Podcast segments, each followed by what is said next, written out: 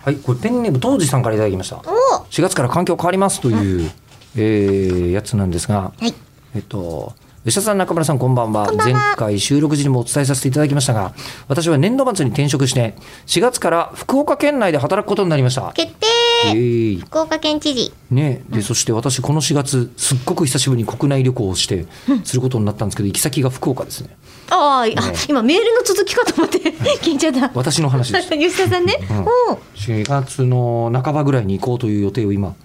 立てていますが、そうなんですかそこうなのんです口を開くの前の、えー私のマネージャーさん、ええあ今ーそうだ福岡でそうだね、活躍中ですよ、そうだね、あれ、何されてるんですかね、今お仕事ね、人生を活躍していますよ人生に活躍しない、うんそうか、そういえば何してんだろう今度ね連絡しよえー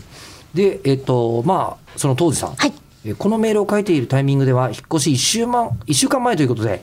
荷物の梱包や、えー賃貸退去前の掃除に追われています、うんああそっでかまた引っ越し前の賃貸について、私が入居するギリギリまで満室のため、うん内見を行わずに契約を契約を決めましたうんもちろん物件資料などを見た上で契約したのですが職業職業柄のせいか建築関係ですもうんんね、そうそう間取り図を見ると次々に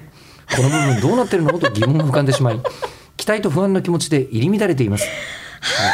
今頃はね決着してると思うんですけどこのメールの時点では、お二人は内見せずに引っ越ししたり、これ良かった悪かったと引っ越し後に気づいたことってありますか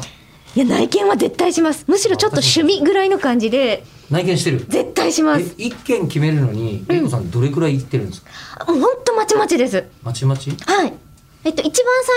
う初のん引っ越しの時にはそう一人暮らしの時は2軒目で決まりましたうんうんでも、えっとその後お引っ越しをするって言った時にはその1年間で決まらなくってじゃあしょうがないって言って契約更新をしてなのでトータルで10件ぐらい見てましたうーんそんな見てんのうん、でも今あの作ったお家の場所はうんそこしか見てないです。あうんももうここにするこの土をくれってなりました。土このだって土し かないから。そそうだね、う内見というかう そうこ